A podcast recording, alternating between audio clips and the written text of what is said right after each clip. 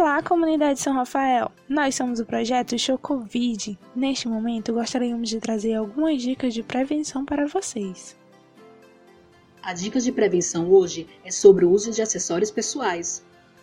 É bom você saber que itens como brincos, anéis, relógios de pulso, bolsas, chapéus, correntes e qualquer outro objeto de uso pessoal pode ser um meio de contaminação da Covid-19. Esses acessórios possuem superfícies irregulares que acabam retendo sujeira e microorganismos como os vírus. E quando esquecemos de limpá-los de maneira adequada, o resultado pode ser uma autocontaminação. Se você usa óculos de grau, também precisa ter cuidado. Os óculos, apesar de funcionar como uma proteção para os olhos, é usado próximo de uma área de fácil penetração do vírus e por isso precisa ser limpo todas as vezes em que você for tirá-los e colocá-los. O ideal é não usar qualquer tipo de acessório não essencial. Mas se você for usá-los, a recomendação é sempre a mesma: usar água e sabão na limpeza e, na falta deles, ou como reforço, usar álcool gel 70%.